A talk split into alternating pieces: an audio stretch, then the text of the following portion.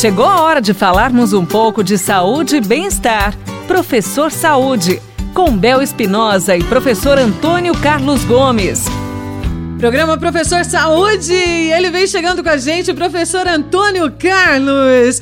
Professor Antônio Carlos, comer depois do treino, pode? E o que se deve comer? A refeição após o treino, é, essa pergunta já ela, ela é ela é corrente aí no meio da, das pessoas que praticam exercício. Porque vamos analisar primeiro no ponto de vista da utilização das gorduras acumuladas no corpo do indivíduo. Então, todo indivíduo que está fazendo exercício e que tem esse objetivo aí de queima de gordura, né, ele tem que entender o seguinte: depois que ele termina o exercício, então o corpo dele vai precisar buscar energia para poder recuperar o gasto energético daquela atividade.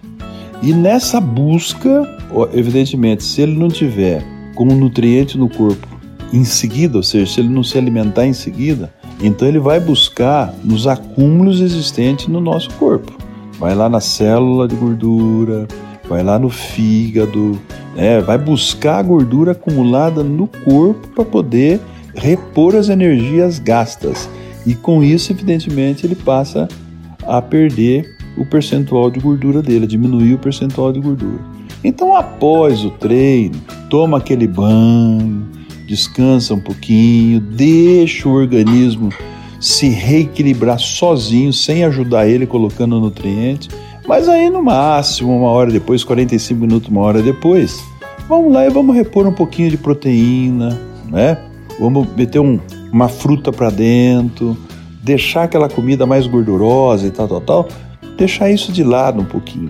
Porque aí você repõe né, os nutrientes que, que são necessários sem nenhum exagero e o corpo então vai criando uma nova, um novo metabolismo, uma nova forma de se adaptar com os nutrientes que você está colocando para dentro, evitando essa situação do acúmulo de gordura.